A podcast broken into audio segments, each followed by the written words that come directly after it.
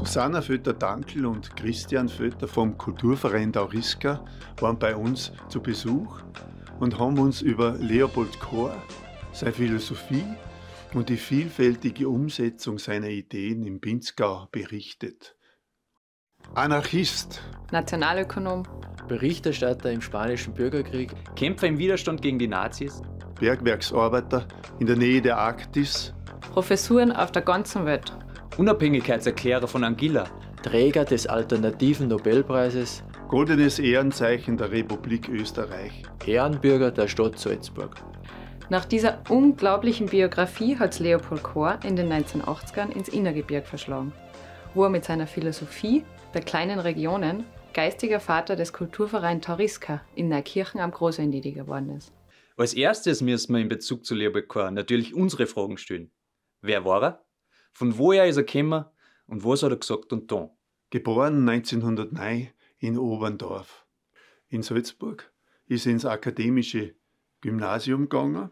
Studiert hat in Innsbruck Jus und gleichzeitig in London Ökonomie und später in Wern Nationalökonomie. 1937 war er Berichterstatter im spanischen Bürgerkrieg an der Seite von Hemingway und George Orwell. Kurz danach hat er in Paris zusammen mit Otto von Habsburg eine Widerstandsbewegung gegen den Nationalsozialismus gegründet. Er muss 1939 flüchten und kommt über New York nach Kanada. Dort arbeitet er vorübergehend in einem Goldbergwerk, wo er sich eine lebenslange Schwierigkeit zuzieht. Über journalistische Arbeiten macht er 1941 auf sich aufmerksam und setzt sich in Amerika für die Befreiung Österreichs ein. Nach und nach kriegt er dann Anstellungen an Universitäten, zuerst in New Jersey, später dann in Puerto Rico, wo er sein Hauptwerk The Breakdown of Nations verfasst. In dem vertritt er die These, dass zu große Staatengebilde über kurz oder lang verfallen, wenn man ihnen nicht durch eine Teilung in Kleinstaaten zuvorkommt. Weil zwischen ungleich großen Staaten entsteht immer ein Machtgefälle. Es gibt Ballonkarten von Europa, in dem man durch Teilung in annähernd gleich große Staaten dem entgegenwirkt. Er plädiert nämlich für ein Europa der Regionen. Anguilla 1967. Ein kleiner Inselstaat, der sich von Großbritannien lossagen will. Chor beteiligt sich an der Unabhängigkeitserklärung und nachdem eine eigene Währung und Briefmarken eingeführt sind, reicht es den Briten und sie schicken Soldaten, welche freudig Empfänger wären. Mit der Unabhängigkeit wird allerdings nichts. Nach seiner Pensionierung übersiedelt er nach Wales. Und von da an kommt er dann auf Urlaub nach Österreich. Über die Keltenausstellung in Hallein kommt er in Kontakt mit Alfred Winter, der für die Entwicklung der Kulturinitiativen am Land von großer Bedeutung ist. Der nimmt ihn mit nach Neukirchen im Pinzgau, wo er eine optimale Modellregion für seine Ideen vorfindet. Trotz anfänglicher Skepsis hat sich dann eine enge Zusammenarbeit entwickelt. Und was sind jetzt die wichtigsten Eckpunkte seiner Philosophie? Also ein Eck, der größte Eckpunkt ist, was der Chor sagt, das ist einfach, es ist der Mensch im Mittelpunkt. Für ihn ist das erste die soziale Größe. Die soziale Größe bedeutet für ihn die Familie oder die Größe eines Wirtshauses. Deswegen wird der Chor immer als Wirtshausphilosoph genannt. Ein zweiter Eckpunkt ist für ihn die Größe der Wirtschaft. Er sagt, wann kann ein Dorf überleben? Und er sagt, dass 1000 bis 5000 Leute, da kann schon ein Wirtschaftsleben beginnen. Die nächste Größe ist für ihn die kulturelle Größe. Da braucht man eine Größe so 50 bis 200.000. Das ist die Stadt Salzburg oder oder oder oder oder die Region oder die Region. Also da, da würde das genau passen. Und dann gibt es für ihn noch die politische Größe, da wo er sagt, da, da ist noch alles überschaubar, da kann man drauf schauen und das ist für ihn dann äh, so wie Österreich. Die Größe von Österreich, vielleicht noch ein bisschen größer, bis zu 15 Millionen Menschen. Der Ausspruch Small is beautiful stammt auch ursprünglich von Leopold Kohr, ist aber erst durch das gleichnamige Buch von seinem Freund Fritz Schumacher weltbekannt worden.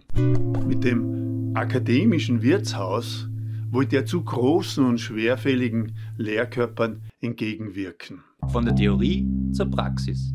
Unter den unzähligen Projekten, die Susanna und Christian bisher verwirklicht haben, veranschaulicht die Obstpresse in Bramberg wahrscheinlich am besten die praktische Umsetzung der Philosophie von Leopold Kohr.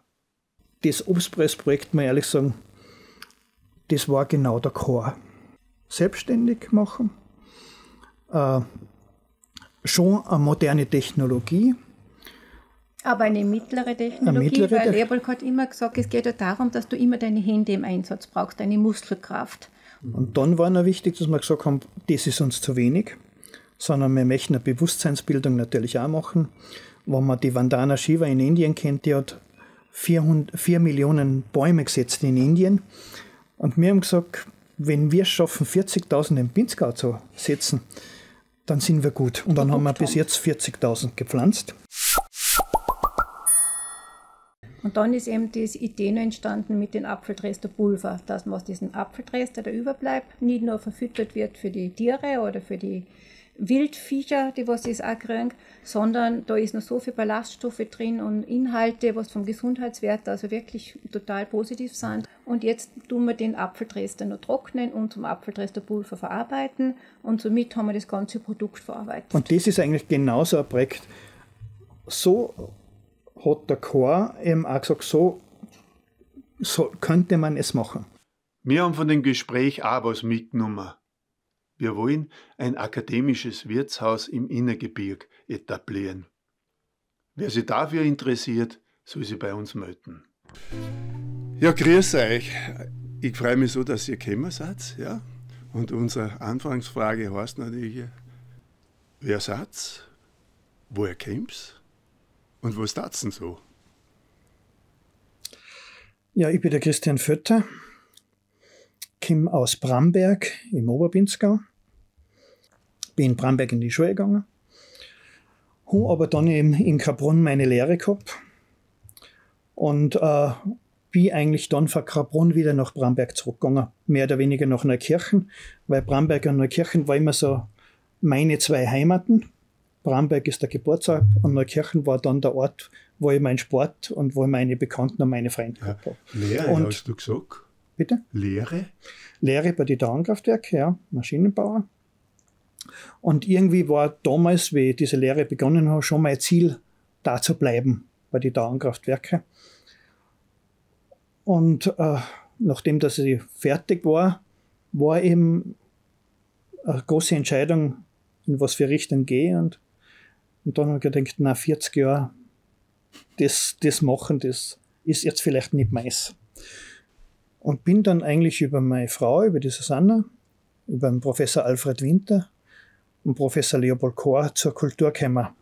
Nämlich deshalb, weil ich war begeisterter Sportler, Fußballer und immer, wenn Kulturveranstaltungen gewesen sind, habe ich ein Fußballspiel gehabt.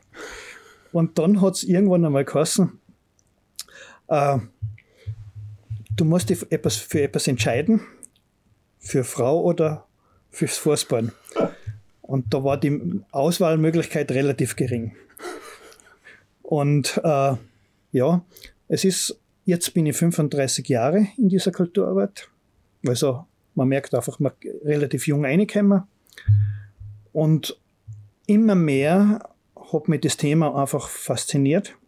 Und ich habe gemerkt, was da für Möglichkeiten sind für sich selber. Also es ist immer so, wenn man Kultur macht, sollte man auch selber eine Freude haben und eine Gaudi haben. Und wir haben gemerkt, wie viele andere Leute das wir dabei erreichen oder mir erreicht werden. Der Alfred Winter hat gemerkt, ich bin äh, interessiert für äh, Technik und für Maschinen, habe mich dann äh, nach England, nach Machinlet geschickt, weil da gibt es ein Alternativtechnologiezentrum, weil sie denkt, wenn Technik ist, dann würde mich das auch mehr interessieren. Und wir haben eigentlich in den 90er Jahren schon über Photovoltaik, über Windenergie gesprochen da wo es überhaupt noch nicht das Thema war. Nicht, da war die Erdgasschiene in Salzburg ein großes Thema, aber nicht das.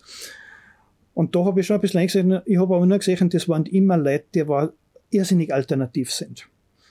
Und das ist schon, wenn es in einer Region aufwächst, wo viel Tourismus ist, dann weiß man, dass das mit einem Alternativ eine schwierige Brücke ist zum Überqueren. Ja. Weil da gibt es einfach andere Werte. Ja. Was noch wichtig war für mich in meinem Leben, ich habe dann äh, in Bramberg die Tourismusschule, damals war es noch eine Fachschule für wirtschaftliche Berufe, hat gesehen, was wir in, in so einer Kulturarbeit machen und der hat gesagt, diese Kulturarbeit war interessant für unsere jungen Schüler. Und so sind wir dann sechs Jahre Lehrer geworden auch noch.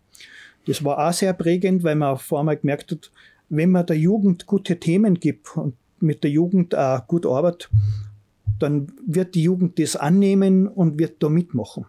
Weil sonst ist es immer so, dass man sagt, na, die Jugend ist halt nichts mehr zu begeistern. Das stimmt eigentlich nicht, sondern es ist immer, wie man die Themen der Jugend gibt. Also war das für mich auch prägend. Dann war wieder die Entscheidung, wir hätten wieder unser Leben lang Lehrer sein können. War ja möglich gewesen vielleicht.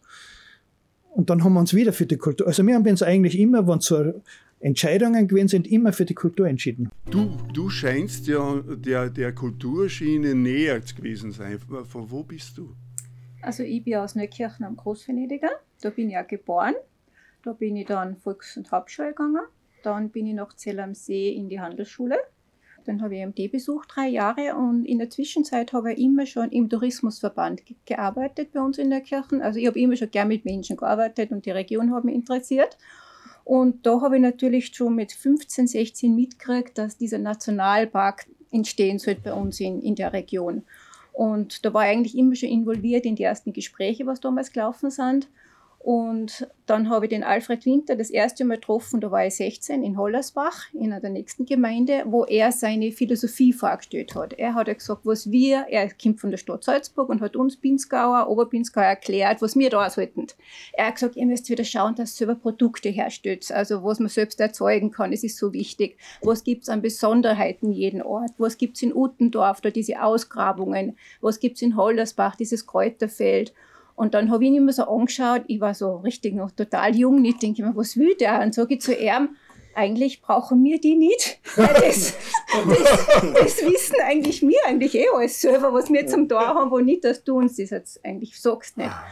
Und er hatte dann gedacht, was will die? Die sehe ich sowieso mein Lebtag nie mehr. Weil quasi so frech nicht, dass ich da daherkomme nicht.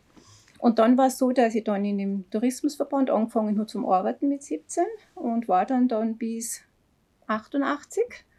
Und in der Zwischenzeit ist dann der Leopold Kohr schon in, also Thema war. Das heißt, der Leopold Kohr hat Urlaub gemacht in der Kirche durch den Alfred Winter. Aber der Alfred Winter hat gesagt, es braucht eine Philosophie für diese Region und genau dieser Leopold Kohr bringt es mit, genau für diese überschaubare Region, was wir da jetzt haben. Nicht? Natürlich der Leopold ich ihn kennengelernt habe, 1981, habe ich ihn auch schon das erste Mal getroffen. Ich war 17, der Leopold Kohr war 72. Dann habe ich mir auch gedacht, wow, so ein altes Mandel. Weil mit 72 und ich 17, das ist auch schon wieder so. Und trotzdem habe ich gemerkt, da ist was da. Und er war so ein feiner Mensch. Er war lustig, humorvoll. Er hat irgendwie begeistert, was er gesagt hat, obwohl ich mir seine Philosophie auch am Anfang nicht so verstanden habe, was will der jetzt nicht. Aber trotzdem allein sein Auftreten hat uns begeistert, nicht? Und so war da dann auch schon ein enger Kontakt da. Und 85 hat er gesagt, fahr mit mir nach Aberystwyth, der Leopold Karl, und bleibe mal drei Wochen bei mir. Und man denkt, Aberystwyth, wo ist das? Ja, in Wales. Jetzt bin ich tatsächlich drei Wochen nach Aberystwyth gefahren, nach Wales, und der Leopold Karl hat mir dann dort oben ungefähr so gesagt, was er mit seiner Philosophie macht. Also das ist eine Kleinstadt, direkt am Meer, wunderschön natürlich, was die, das hat er geliebt, da diese Gegend. Und dann hat er mir gesagt, diese ganzen alten Handwerkszentren. Da oben hat es das vielfach schon gegeben und die keltische Kultur war ganz stark vertreten dort.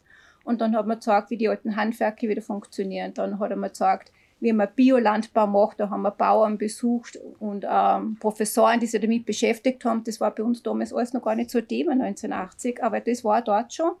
Dann ist mit mir mit der alten Eisenbahn gefahren, dass ich auch das Verständnis habe, also Besonderheiten, was jede Region so hat. Wir haben ja auch die Pinsker-Bahn, also das war auch wieder ein Thema.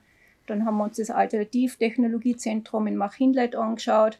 Dann hat er mit mir Partys gefeiert in seinem Haus. Er hat ja das früher immer so gemacht. Er hat ja gesagt, man muss hinaus von der Uni, sondern man muss hin, wo man locker wird, eine nette Atmosphäre. Also wenn wir halt da sitzen, also eine nette Atmosphäre, ein Glas Wein oder ein Whisky oder Cracker dazu. Und er hat dann seine Studenten da eingeladen, aber auch andere Leute, Bauern, also, oder Verkäufer, oder wer halt gekommen hat, für interessierte Künstler. Und dann hat er dort seine Vorlesungen gehalten. Und genauso hat er es mit mir dann gemacht, in Aberrüstwolf. hat er genauso wieder eine Party gemacht, Leute gelohnt und dann haben wir da diskutiert und gefeiert. Und dann hab, begreift man erst schon langsam in dem Ganzen, was, was will der Chor oder was sagt er. Und das war für mich dann schon hilfreich, dass ich ein bisschen einen Zugang gekriegt habe zu seiner Philosophie. Mhm. Und dann war es eben, 88 ist dann der Kammerlandesteuer also umgebaut gewesen und dann habe ich dort angefangen zum Arbeiten. Also dann bin ich vom Tourismusverband direkt in die Kulturarbeit gelangt und habe das dann von Anfang an praktisch hauptberuflich machen können. Und gestartet habe ich es eigentlich mit der Zweigstelle vom Salzburger Heimatwerk. Der Christian ist mir schon längst dazwischen gewesen, mein Mann. Den, den habe ich mit 15 kennengelernt beim Busfahren. Da war ich unterwegs nach Zö und ich glaube, er war in die Berufsschule damals noch unterwegs.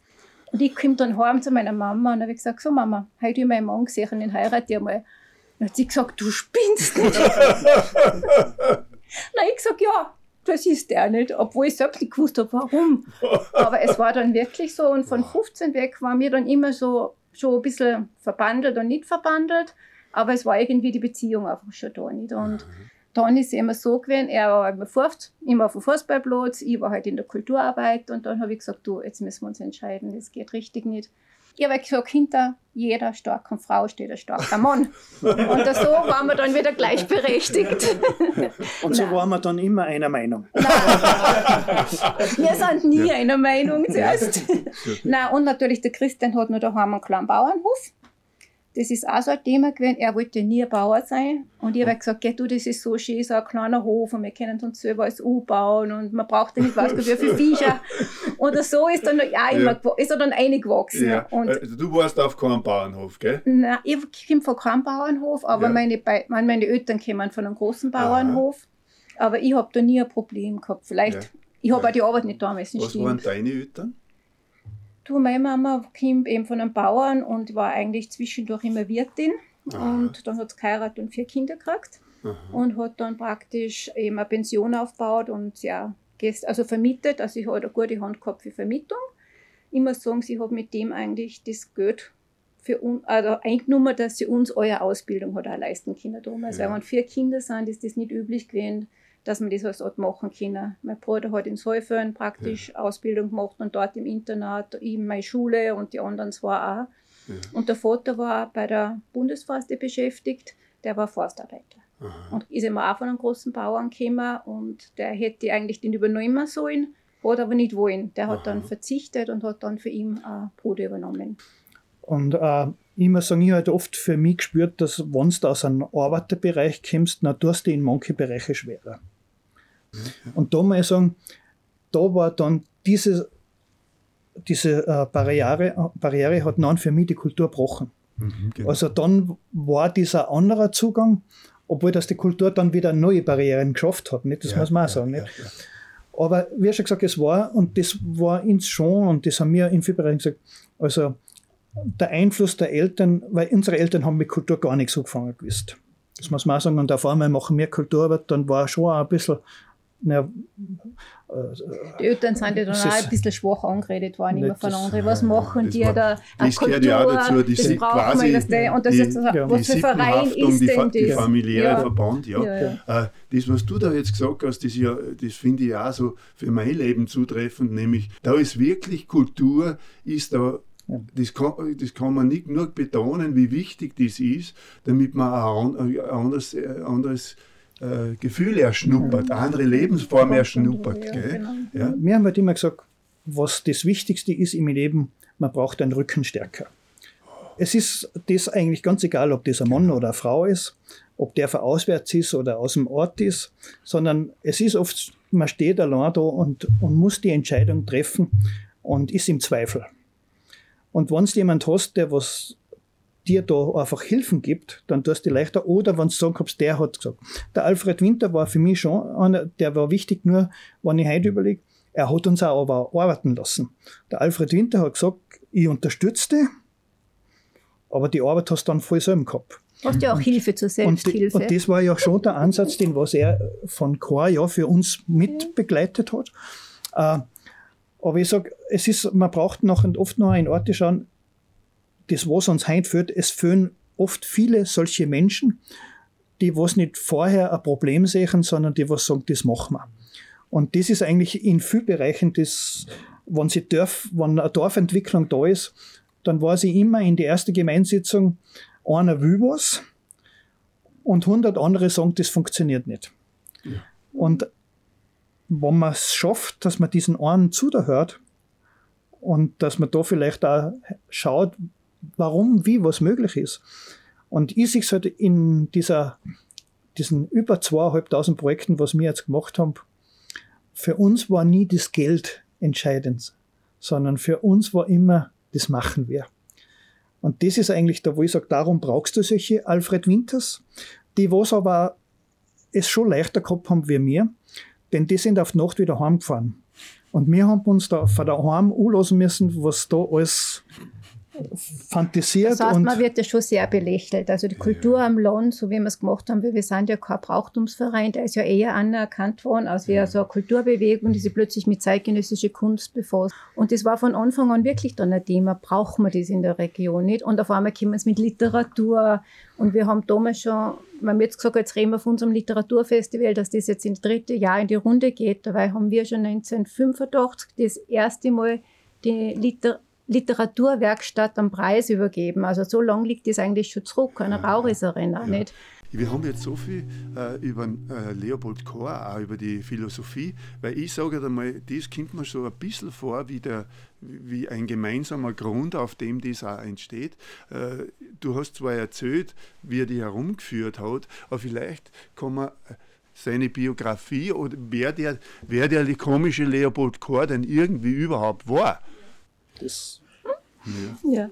Na, der Leopold Kohr ist ja in Oberndorf bei Salzburg, 1909 geboren. Er kommt aus einer Astfamilie und er war zuerst eben die Volksschulzeit in Oberndorf, dann ist er in die Stadt Salzburg gekommen, ins humanistische Gymnasium, das er dort besucht hat. Und dann ist er vom Gymnasium weitergekommen nach Innsbruck, wo er studiert hat. Und dort hat er Rechtswissenschaften studiert. Dann hat er noch weiter studiert in Wien, die Nationalökonomie.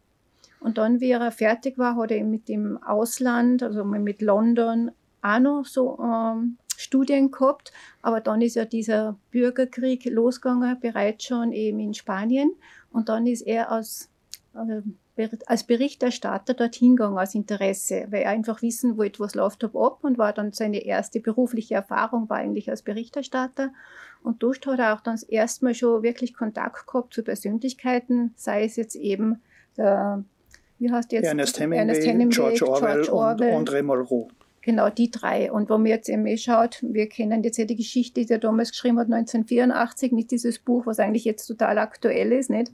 Also er ist damals mit diesen Persönlichkeiten oder Schriftstellern schon in Kontakt gewesen.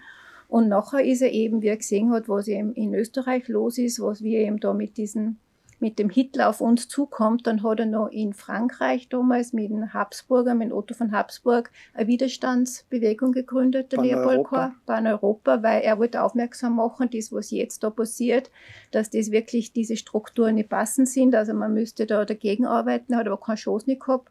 Und daraufhin hat er, wie der Otto, natürlich auswandern müssen, flüchten nach Amerika. Und somit hat er dann praktisch mit 1939, glaube ich, ist er schon dann ausgeschifft nach Amerika zu seinem Bruder nach Kanada, der war schon dort. Und dort hat er dann begonnen, im Bergbau zu arbeiten, der Chor. Dann hat er sich natürlich durch einen Hörsturz natürlich die Schäden zugezogen beim Ohr und seit dort weg hat er dann nicht mehr richtig gehört. Und dann ist er immer nur mehr mit dem Hörgerät unterwegs gewesen. Also das ist wirklich aus Grund von dieser Arbeit passiert. Aber dann hat man ihm erkannt, dass er doch sehr fähig ist, vor allem, dass er so gut Vorträge halten kann. Und dann wurde er sehr gefördert von politischen Leuten dort.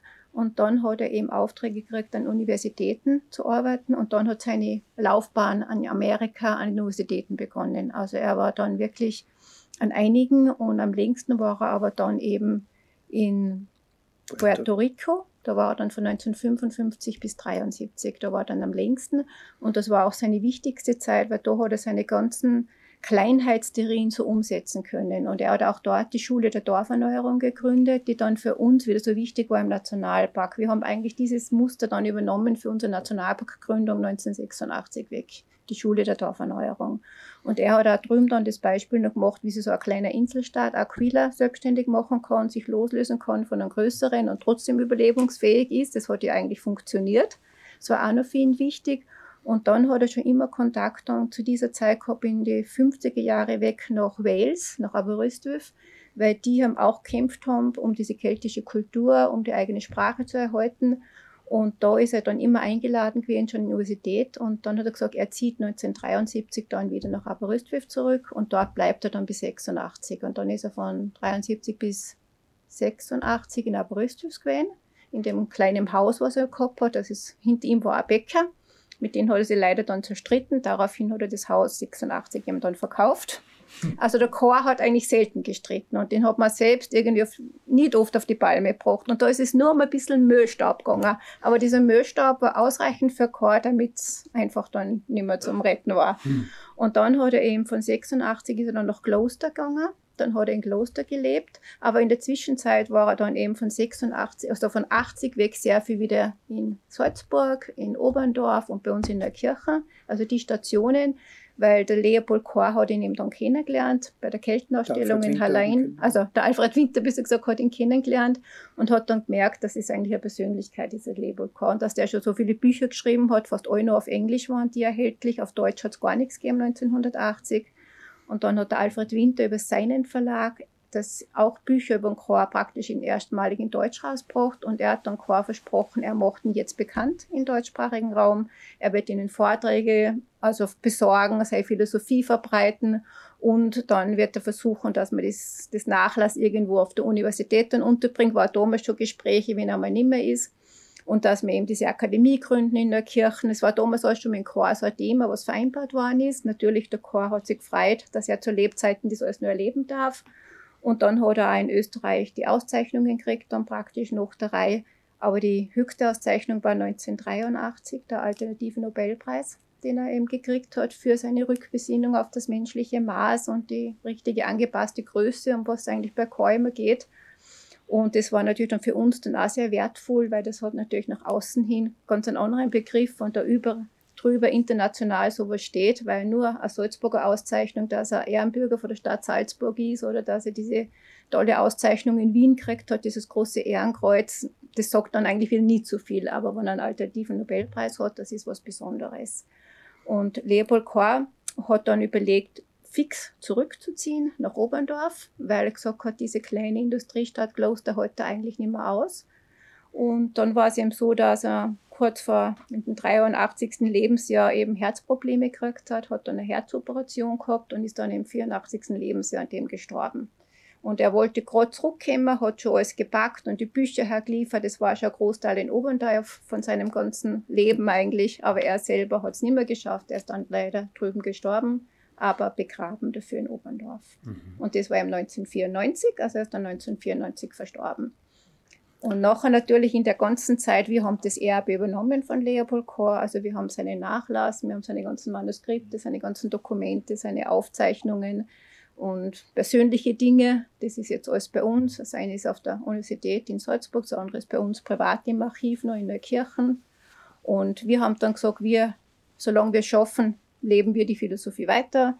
Wir haben auch dann noch eben einige Videos machen können, Filme, um immer wieder aufmerksam zu machen. Wir haben den Leopold Kohr Preis eingerichtet, der seit 2010 immer vergeben wird. Der wird alle drei Jahre verliehen an besondere Menschen, die sich sehr für kulturelle, soziale, ökonomische Projekte einsetzen, aber im Sinne von Chor. Und da haben wir gesagt, und da haben wir jetzt, der erste Preisträger war eben ein Friedensforscher aus Bremen, dann haben wir eben den Professor Nico Pech gehabt als, als Preisträger, der eben diese Befreiung vom Überfluss hat, der also ganz gegen dieses vehemente Wachstum eigentlich ist. Dann haben wir die Bio-Heu-Region gehabt, die eben so viel leistet im Flachgau, eben mit dem ganzen Thema Ökologie, Umwelt und so weiter. Und Klaus Biegert. Klaus Biegert, das war Journalist, also ist ein Journalist und Autor und hat sich vor allem für die indigenen Völker weltweit immer so eingesetzt. Das ist natürlich auch ein wichtiges Thema und nächstes Jahr wollen wir ihn wieder vergeben, ja. 2022. Den sagen wir noch nicht. Und den darf man noch nicht sagen, aber wir werden den vielleicht mit der Reparaturwelt in Verbindung setzen, weil wir gesagt haben, das ist auch so ein wichtiges Thema der Zukunft. Von den Repair-Cafés angefangen und alles, was da zusammenhängt. Ja, ja, Und das wird, den, es wird das erste Frau wahrscheinlich werden. Wir haben bis jetzt noch keine Frau ausgezeichnet, aber das wird die erste werden. Na, und das ist eben unser Vermächtnis, das, was wir halt mit uns tragen dürfen. Also mal sagen, das ist, erstens ist eine große Verantwortung. Es ist aber ein großer, äh, eine große Idee, die was halt einfach immer in einer Wirtschaft, die nur von Wachstum lebt, ganz schwer unterzubringen ist. Es ist zwar so, jetzt immer in Krisenzeiten wird so oft nach Chor gefragt, geredet, und sobald das uns wieder besser geht, ist das Thema wieder vorbei. Man braucht nur manchmal den grünes, grünes Mäntelchen. und äh, für uns ist natürlich das, wie wir gesagt haben, für unsere Kulturarbeit war das einfach wichtig, dass man nicht nur Ziele hat, sondern dass man eine Philosophie aufarbeiten kann, dass man sich an dieser Philosophie festhalten kann, dass man einfach sagt, man macht das deshalb, weil das einfach für uns das Wertvolle ist. Aber wir haben immer so, wir sind immer im Verteidigen von dieser Philosophie. Wolltest du das vielleicht einmal kurz, äh, weil wie gesagt, ich glaube, viele kennen einen Leopold gar nicht, dass man diese Philosophie wirklich mal kurz, dass die mal vorstellt, also was, was die, die eigentlich. Eckpunkte genau. vielleicht ein paar. Also ein Eck, der größte Eckpunkt ist, was der Chor sagt, das ist einfach, es ist der Mensch im Mittelpunkt. Es ist nicht die Wirtschaft, es ist nicht die Politik, es ist der Mensch. Es geht alles, was wir tun, geht einfach darum, dass, dass der Mensch in seiner Größe, dass er sich wohlfühlt. Es geht ihm auch darum, dass er sagt, der Chor hat da so, er wird sehr oft gefragt, was sind jetzt so eben die Eckpunkte, was du sagst, was sind vier Größen? Er sagt, für ihn ist das erste die soziale Größe. Die soziale Größe bedeutet für ihn die Familie oder die Größe eines Wirtshauses. Deswegen wird der Chor immer als Wirtshausphilosoph genannt.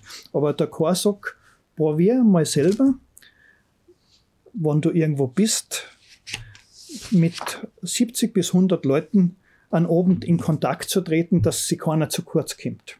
Also das ist für ihn ein Eckpunkt. Ein zweiter Eckpunkt ist für ihn die Größe der Wirtschaft. Er sagt, wann kann ein Dorf überleben? Und er sagt, das 1000 bis 5000 Leute, da kann schon ein Wirtschaftsleben beginnen, dass man sagt, man braucht einen Bäcker, man braucht einen Metzger, man braucht einen Schurster, man braucht das geht mit 1000 Leuten, wenn einer ist, der kann dir alle versorgen. Das passt. Die nächste Größe ist für ihn die kulturelle Größe. Er sagt, wenn jetzt zum Beispiel ein Künstler wie der Max ist, der möchte seine Auftritte machen, aber den können wir nicht in kleinen Dorf jedes Wochenende auftreten lassen, denn irgendwann werden sie sagen, das ist so viel. Da braucht man eine Größe so 50 bis 200.000. Das ist die Stadt Salzburg oder oder oder oder oder die Region oder die Region. Also da, da würde das genau passen. Und dann gibt es für ihn noch die politische Größe, da wo er sagt, da, da ist noch alles überschaubar, da kann man drauf schauen und das für, ist für ihn dann äh, so wie Österreich. Die Größe von Österreich, vielleicht noch ein bisschen größer, bis zu 15 Millionen Menschen. Das sind seine vier Eckpunkte, da wo er seine Philosophie ein bisschen fest, Also es geht immer um die bestimmte Größe. Der Chor hat sich immer mit der Größe und Übergröße beschäftigt. Und, wie der Christian gesagt hat, das menschliche Maß. Und er hat ja den alternativen Nobelpreis auch für das gekriegt, dass man sich wieder rückbesinnt auf das menschliche Maß, weil wir jetzt durch dieses immer mehr haben wollen und immer schneller und immer noch mehr Wachstum, haben wir ja eigentlich immer nur mehr Probleme produziert. Ja. Und wer soll diese Probleme lösen im Großen? Und der Chor hat gesagt, du kannst die im Großen fast nicht mehr lösen. Die gehen beginnen nur im kleinen, überschaubaren Raum. Und dadurch musst du immer schauen, dass du die nicht überschreitest, die Größe, damit du das nur schaffst. Und er hat dann immer vorgeschlagen, wenn man zu groß wird, muss man sich wieder aufteilen. Ja. Und er hat auch schon dann 1940 hat es in Amerika einen Journalisten gegeben, der hat einen Bericht geschrieben, weil ja gerade bei uns der Weltkrieg war in Europa, dass quasi jetzt sich alle noch mehr vereinigen müssen, um Frieden zu haben. Hat der Journalist damals geschrieben. Und der Chor hat dann seinen ersten Bericht damals geschrieben, einen Artikel in der Zeitung. Das Gegenteil muss sein. Disunion now, also Aufteilung jetzt. Und man muss schauen, dass man wieder alle, so wie Europa mal war, die ganzen historisch gewachsenen Landschaften, sollten sie am besten wieder zurück widmen in diesen Kleinteiligkeit, dass alle gleich stark und gleich groß sind. Nur so kann man Frieden stiften. Und das war immer sein Thema, dass er immer aufmerksam wird auf diese Größe machen.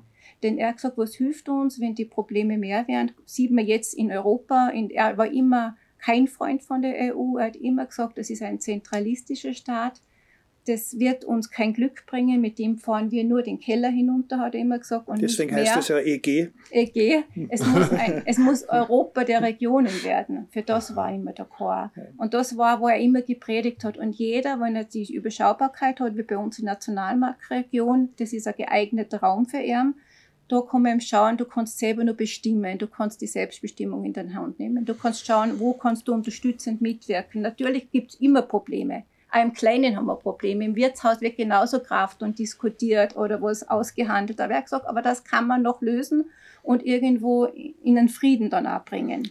Und man muss es immer schaffen mit den eigenen Ressourcen, die wir haben. Weil Aquila hat es damals auch geschafft, dass sie dann, wie sie gesagt haben, sie wollen unabhängig sein von dem Großen, haben sie doch durch ihren eigenen Anbau von ihren eigenen Produkten gelebt. Also sie haben überlebt und waren nicht abhängig von dem Großen. Ich habe irgendwo einmal gelesen, da hat er die irgendwo hat er an einer Verfassung auch mitgearbeitet. Ja, das Oder war in Anguilla. Anguilla das? Also, Das war in Aquila, diese Verfassung, genau. Und was aber auch wichtig ist, das muss man auch dazu sagen, damit man den Chor, den Chor nicht als Kleinphilosophen hinstellt, der Chor hat auch gesagt, es muss auch manche Dinge, wenn sie zu klein sind, funktionieren sie, funktionieren sie auch nicht. Wenn du heute sagst, in Altenmarkt braucht man eine Universität, dann wird da jeder sagen, in Altenmarkt braucht man eine Volksschule und eine Hauptschule, wenn es notwendig ist, aber da braucht man keine Universität. Genau ist oft so, wir merken das in Bereichen unserer Projektarbeit. Manche Projekte bis zu einer gewissen Größe funktionieren und dann geht's nicht mehr. Also entweder man müsste größer werden, expandieren oder man muss wieder zurücknehmen. Ja, also wir haben, sind eingeladen worden vor fünf Jahren in Chieming in Bayern zu einem Vortrag, da ist es um das menschliche Maß gegangen. Und äh, wir zwei kämen hin, weil wir halt gern über unsere Arbeit erzählen und haben dann eigentlich den schlimmsten Tag oder schlimmste unserer bisherigen Tätigkeit erlebt. Von dort weg haben wir gesagt, wir machen nie mehr einen Vortrag, nie mehr eine Diskussion oder sonst Und da was. sind eben 50 bis 80 Leute hingeguckt und die haben einfach mit dieser Größenordnung nichts anfangen gewusst. Mit der Kleinheit haben sie Und, Ja, ja. und dann war nur so ein kleiner Italiener und der kleine Italiener, der hat sich immer, wenn klein gesagt worden ist, selber so betroffen gefühlt. Und der hat wahrscheinlich immer kämpfen müssen, und Ja. dass er größer wird. Nicht? Und der ist ins ganz narrisch geworden. Und dann waren da noch ein paar äh, Leute, die haben einfach diese gute alte Zeit von damals immer gepredigt. Und wir zwei sitzen da und reden von Chor. Und sind dann so fertig gemacht worden, dass nachher waren wir wirklich ein bisschen, dass wir gesagt haben, also, das, das, das machen wir nie mehr. Und dann am Ende des Vortrags kommt äh, Monza ins und sagt, das, was Sie gesagt haben, das gefällt mir sehr gut, das haben wir schon in die 50er Jahre gemacht. Gesagt, Ich bin der Manager von Goredex in Amerika und ich schicke Ihnen mein Konzept, wo der erste Satz ist Small is Beautiful. Von Leopold Koch. Von Leopold Koch. 1950. Und äh, das war natürlich schon sehr aufbauend. Beim Heimfahren sind wir sofort zum McDonalds hin, weil wir gesagt haben, so jetzt, jetzt geben wir uns das an, weil heute, war- heute, heute war eh so äh, ein Tag. Und ein paar Tage drauf ist wirklich das Konzept, der hat uns das Konzept geschickt und hat geschrieben, nur das hat Goretex so groß gemacht, weil sie diese Philosophie mit der Aufteilung. Aufteilung drin gehabt, aber er hat gesagt, es ist, wir haben eine Forschungsabteilung, wir haben eine Aufteilung, äh, wir haben eine gehabt, die haben das getestet und so weiter. Nein, und sie haben immer, wenn dann zu viele Leute zusammengekommen sind, haben sie es wirklich geteilt, hat er Ja, gesagt. ja, damit immer jeder hat mitreden können, Genau. mitdiskutieren, eingebunden war in die Prozesse und das hat die Firma wirklich so stark gemacht. Genau. Und das war für ihn so wichtig und deswegen hat es uns dann auch gefreut, weil wir haben das noch nie gehört, dass es so ein praktisches Beispiel eigentlich gibt von einer großen Firma. Ja, Das ist ja dann das Tolle Ja. gewesen. Das hat dann bestätigt einmal uns auch Ja. in, in dem Ganzen. Und mir kommt ja vor, jetzt weiß ich nicht, ob das genau eine, eine Aussage vom Chor gewesen ist, dass sie ja die, dass das jetzt gar keine Theorie ist, sondern dass das in der Sache selber drinnen steckt. Und am Be Beispiel von einem Hochhaus, man sagt, du kannst es nur so hoch bauen, dass die auf irgendwann einmal brauchst du so viele Aufzüge, dass für, für die Wohnungen, dass ein, quasi so das ganze Erdgeschoss und alles voller Aufzüge ist, da nicht mehr wohnt, dass sie die, die Größe eigentlich selber beschränkt. Gell? Das war immer so. Und er hat immer gesagt, wenn du alles noch größer baust, dann kann es nur zerbrechen im Endeffekt. Und das hat jede Geschichte so gesagt. Naja, der Grunde Babylon hat ja das gezeigt. Nicht? Ja. Der Turm von Babylon. ist Und das ist eigentlich so, nur eins muss man uns eingestehen, und das ist ja auch für uns immer wieder, aber wir glauben es nicht, sondern wir bauen immer noch weiter. Und wir, wir kommen immer wieder zu Punkten, und was wir mittlerweile gelernt haben, und das ist halt auch so, warum, dass die Leute uns und Chor vielleicht immer so ein bisschen angreifen. Wir haben schon in der Geschichte gelernt, die Probleme, die gerade da sind, wieder zu lösen. Mhm. Also wenn man denkt, wir haben in den 70er Jahren die Ölkrise gelöst, weil es war eine Krise. Wir haben dann 2007 die Finanzkrise gehabt und wir haben halt noch andere Konzepte entwickelt. Wir haben die Finanzkrise überwunden. Aber immer mehr Probleme gehabt. Die Probleme sind immer mehr gekommen, aber die haben wir ja dann ein bisschen liegen lassen. Nicht? Ja. Und jetzt ist ja auch so ein, für mich ein großer entscheidender Punkt, wie geht es jetzt noch 2021 weiter? Ist es das, was viele Leute gern wöhnt, dass genauso wieder weitergeht, wie wir 2019 aufgehört haben? Oder sind die Einschränkungen auch da. Und das ist, wo ich sage, einfach das. Mhm. das ja, aber bei uns ist so, wir haben dann klar gesagt, also wir können nicht einen Wirtschaftsbetrieb jetzt aufbauen. Das war ja auch nicht unser Thema. Unser Thema war die Kultur. Und wir haben gesagt, was wir jetzt über Label Core also verbreiten können, wird nur über einen Kulturauftrag passieren. Und so haben wir es auch dann gemacht. Kulturauftrag und Regionalentwicklung. Weil bei uns ist die Region Nationalpark, also Regionalentwicklung und Kultur. Und wir können nur im Kleinsten diese Schritte machen. Und dann haben wir natürlich die ganzen Projekte im Kleinen umgesetzt. Ob das dieser Obst, die Obstpresse von Bramberg ist oder ja. dieser Kratergarten in Bramberg. Oder das wollte ich jetzt einmal gerade dazu sagen, dass ich schon das Gefühl habe, dass du lebendige und aktive und auch kluge Menschen wie euch geben muss, die das übernehmen. Gell? Aufnehmen, weil ich habe schon das Gefühl, dass ihr eine eigene Form der Interpretation schon von seiner Philosophie mhm. und umbau, also sozusagen selbsttätig umbauen auf die eigene Umgebung, dass ihr das Mhm. dass ihr die Philosophie lebendig. Wir haben das also machen müssen, ja. weil wir auf dem Land leben.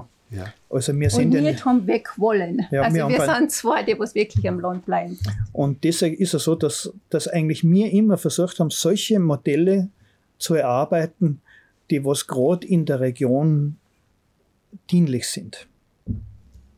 Also es ist ja, das muss man ja sagen, wann kommst du heute zu einem Kulturvermittler, zu einem Re äh, Regionalentwickler? Du kommst eigentlich nur zu ihm, wenn du was willst. Weil sonst kommt er ja nicht, weil sonst, lächelt ja doch noch immer. Nicht, das, das ist einfach so und wir haben eh schon gesagt, das ist äh, für uns ja auch, also das, gerade das Thema Obstpresse, da war wirklich so, der Obst- und Gartenbauverein Obmann hat alle gefragt, der hat die Gemeinde gefragt, der hat die Bezirksbauernkammer gefragt, der hat die Landwirtschaftskammer gefragt.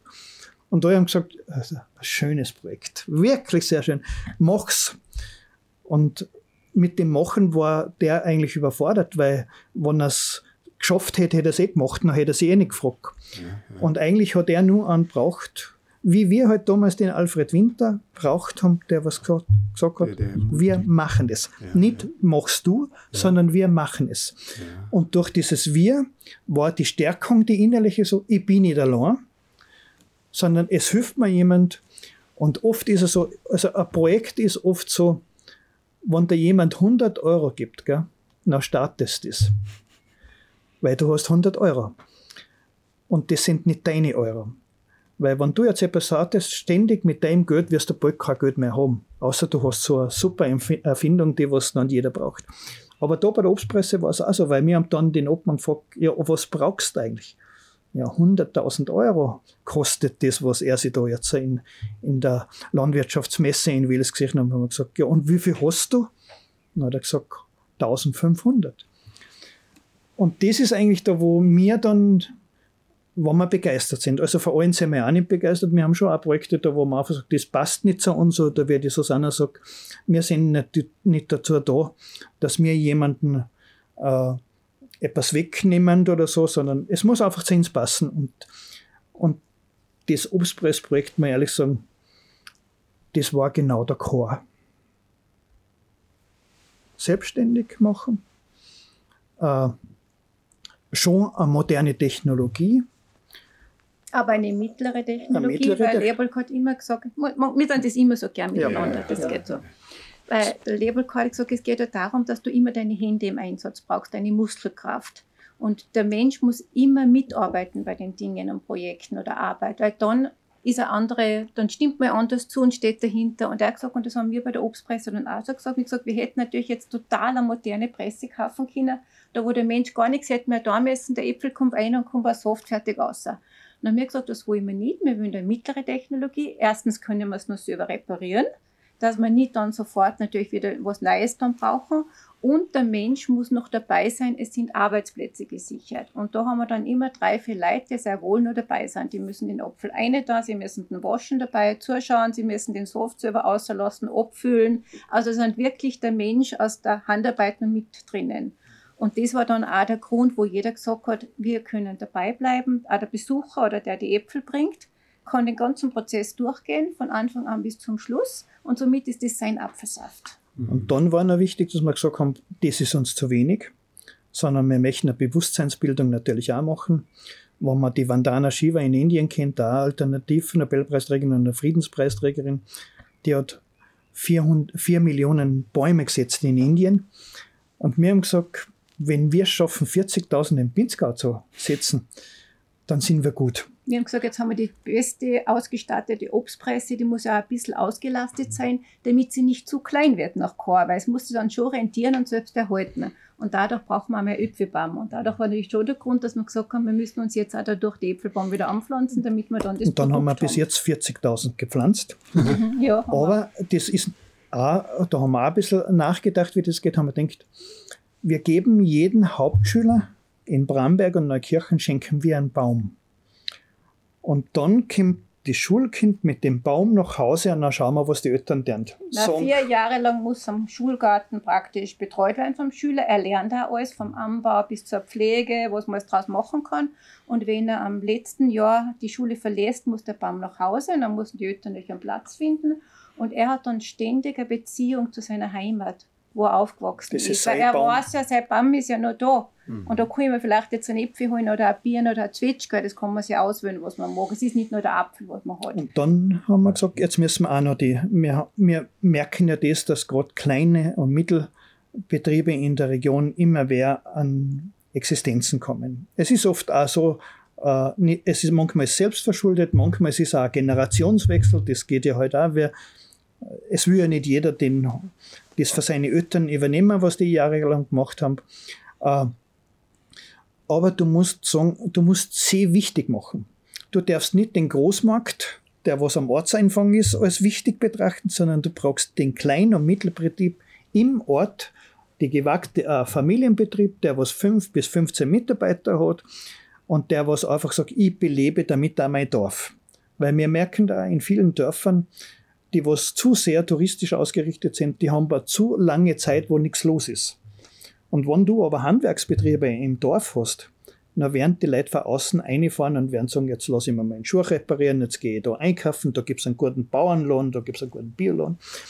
Und das ist eigentlich, da haben wir gesagt, okay, wir bauen diese Betriebe in unser Projekt mit ein. Und wir haben dann einen Metzger gefunden, mit dem haben wir äh, Fleisch mit Apfeldrester entwickelt. Wir haben die Imker wieder wichtig gemacht. Äh, wir haben beim Bäcker wieder ins Boot gehabt, wir haben beim Bierbrauer äh, geholt, wir haben beim Schokolade, also einen Konditor ins Boot geholt. Die Möglichkeiten wären da noch viele. Es ist aber immer wieder so, diese Projekte haben einen längeren Prozess und immer, wenn halt irgendwas im Betrieb sich umwandelt, nachher ist das halt auch immer Thema, machen wir das weiter oder hören wir es auf? Oder wie groß wird man nicht? Also, Ja. weil man hätte das jetzt natürlich nur größer bauen können, weil die Nachfrage wäre da. Und dann musst du auch selbst entscheiden, mache ich den Schritt oder mache ich nicht. Also wir haben uns jetzt entschieden nicht, weil wir haben gesagt, das reicht für unsere Region, da braucht man nicht mehr. Dafür haben wir gesagt, wie können wir das Produkt noch mehr verwerten, damit kein Ab- Abfall überbleibt. Und dann ist eben diese Idee noch entstanden mit dem Apfeldrester-Pulver, dass man aus diesem Apfeldrester, der überbleibt, nicht nur verfüttert wird für die Tiere oder für die Wildviecher, die was das auch kriegen, sondern da ist noch so viel Ballaststoffe drin und Inhalte, was vom Gesundheitswert also wirklich total positiv sind. Und dann ist die Idee entstanden von einer Studentin von der Fachhochschule, die dann gesagt hat, sie hat sich das auch durch den Kopf gehen lassen und würde gerne mit uns gemeinsam das Pro Projekt machen, wie man diesen Apfeldrester eben verwertet. Nur es kostet halt wieder 100.000 Euro das Ganze nicht. Jetzt haben wir halt das wieder geschafft, dass wir das hingekriegt haben und haben diese Anlage dazu gekauft. Und jetzt tun wir den Apfeldrester noch trocknen und zum Apfeldresterpulver verarbeiten. Und somit haben wir das ganze Produkt verarbeitet. Und insgesamt haben wir jetzt fast schon 500.000 Euro in dieses Gesamtprojekt eingesteckt. Aber du hast es eben so wirtschaften können, dass es immer ausgegangen ist. Es ist alles gemeinnützig und fließt immer wieder zurück ins Projekt. Und das, Wie macht ihr das mit der Finanzierung? Nein, die Finanzierung, wir sind geschickte Finanzierer. das muss man sagen. Das Erste, was wir machen, das ist immer so, wir nehmen einen Bankkredit auf. Nämlich deshalb, aber nicht wir, sondern so wie bei der Obstpresse, hat der Obmann des Obst- und Gartenbauvereins mit uns den Kredit. Also wir waren seine Stütze. Vielleicht hätte er gewusst, wenn es schief geht bei ihm, hat er immer noch uns. Aber uns war wichtig, es will niemand was geschenkt. Weil wenn du etwas geschenkt kriegst, dann hat es einen anderen Wert.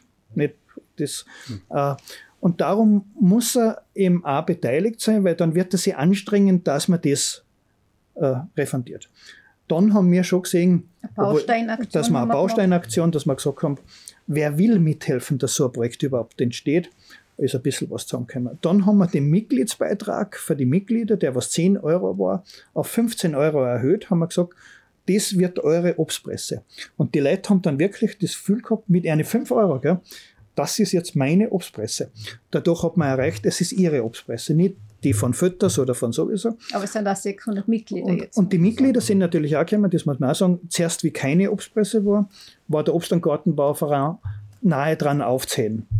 Die Mitglieder sind immer älter geworden und die Jugend hat einen englischen Rosen und der Tuyen hecken wollen. Die hat mit dem Obstbau wenig anfangen Aber auf einmal ist das dann auch in die Medien gekommen, man hat viel berichtet über das und die Schüler mit ihren Apfelbaumfeuer stolz, das ist eigentlich gar nicht so viel übrig geblieben, dass sie das nicht akzeptieren. Dann haben wir auch Förderungen gekriegt und Sponsoren, das also Nationalpark, Gemeinden, mhm. EU. Wir haben ein Liederprojekt draus gemacht, also EU-Förderungen auch. Und dann ist natürlich jetzt so, wenn du hingehst zum Pressen, du musst Mitglied sein, der bei uns presst, und dann muss er freiwillig ein bisschen eine Spende geben für das Pressen. Aber es gibt aber eine leichte Richtlinie, dass man schon weiß, das hm. würde das alles kosten. Ne? Und dadurch fließt natürlich immer Geld zurück. Und dadurch haben wir es halt so weit geschafft. Und das ist eigentlich genauso ein Projekt. So hat der Chor eben auch gesagt, so, so könnte man es machen. Ich finde es ja spannend, diese Nachhaltigkeitsthemen, die jetzt so auftauchen, äh, sind ja sehr oft Marketing- und Werbungsgetrieben. Aber, aber diese Nachhaltigkeit stört sich ja in einer kleinen Dorfgemeinde wenig, weil ja die Wege sowieso kurz sind. Ne? Das ist Entscheidende, ob du es noch schaffst, dass es noch Wege gibt in einem Dorf. Also was immer sagen, weil die, wir merken es ja bei auch, wenn du ins Dorf zurückfährst, dann erwartet dich der M-Preis, der Biller, der Merker und wie sie halt alle heißen. Und die haben sich ja auch das ein bisschen aufgeheftet, nachhaltig und Regionalität. Nicht?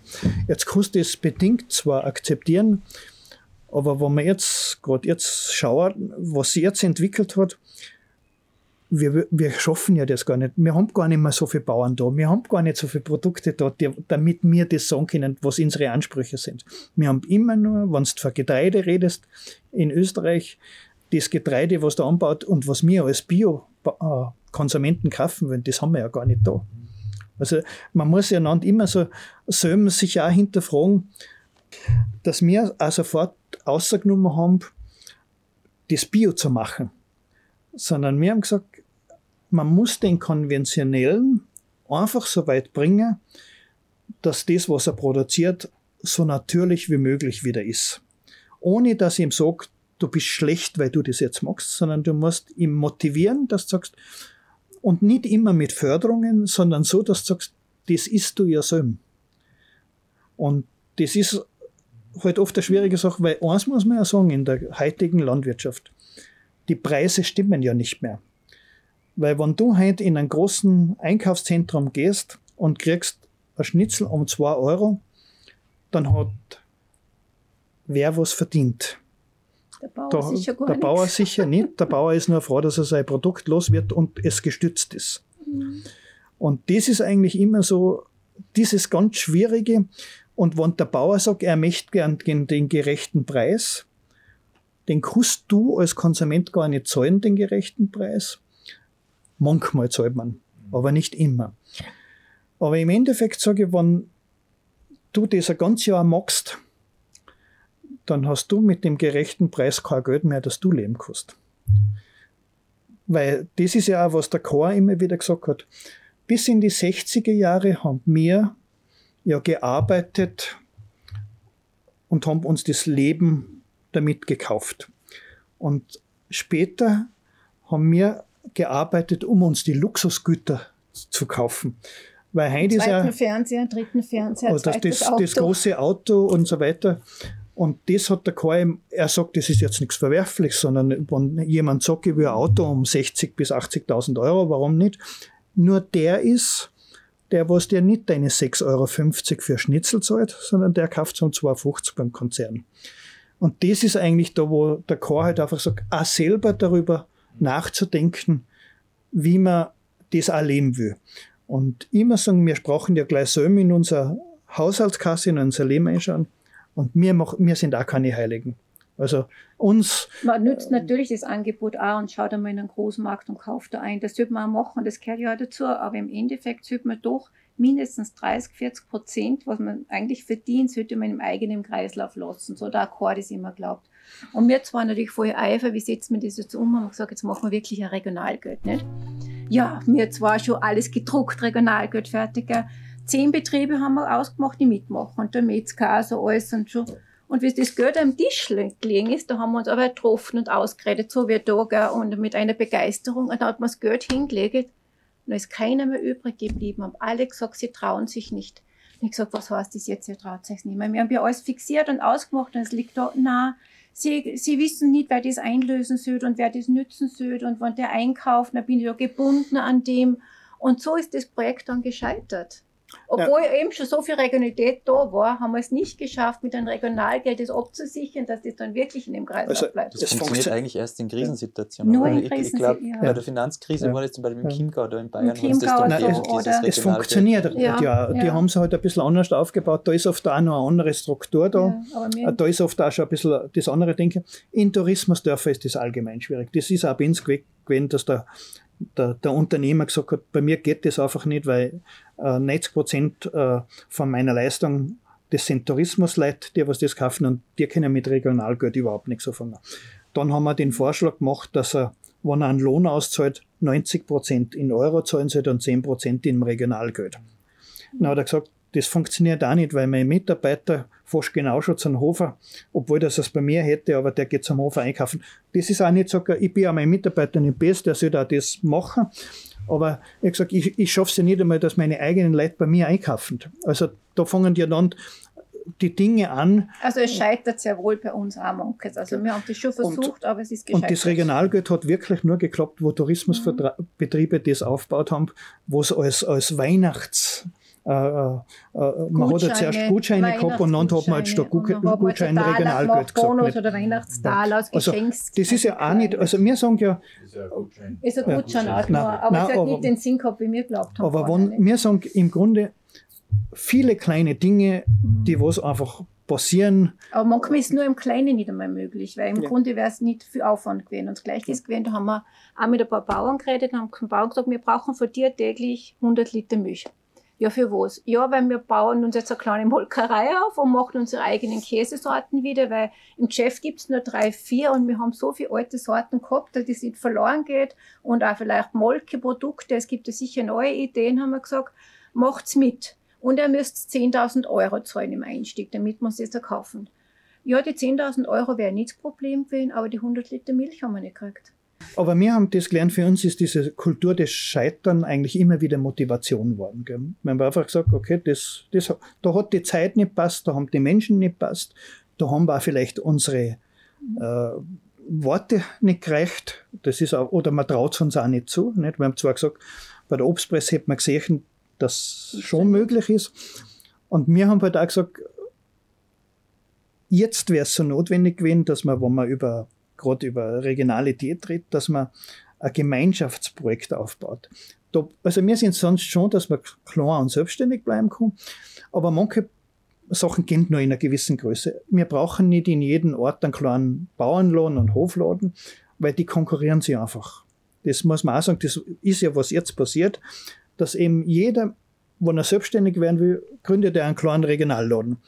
Und wenn du dann einschaust in die Regionalläden, da sind schon wieder zwei Drittel von auswärts zukauft, dann ist äh, eine Keramikerin mit drin und so weiter.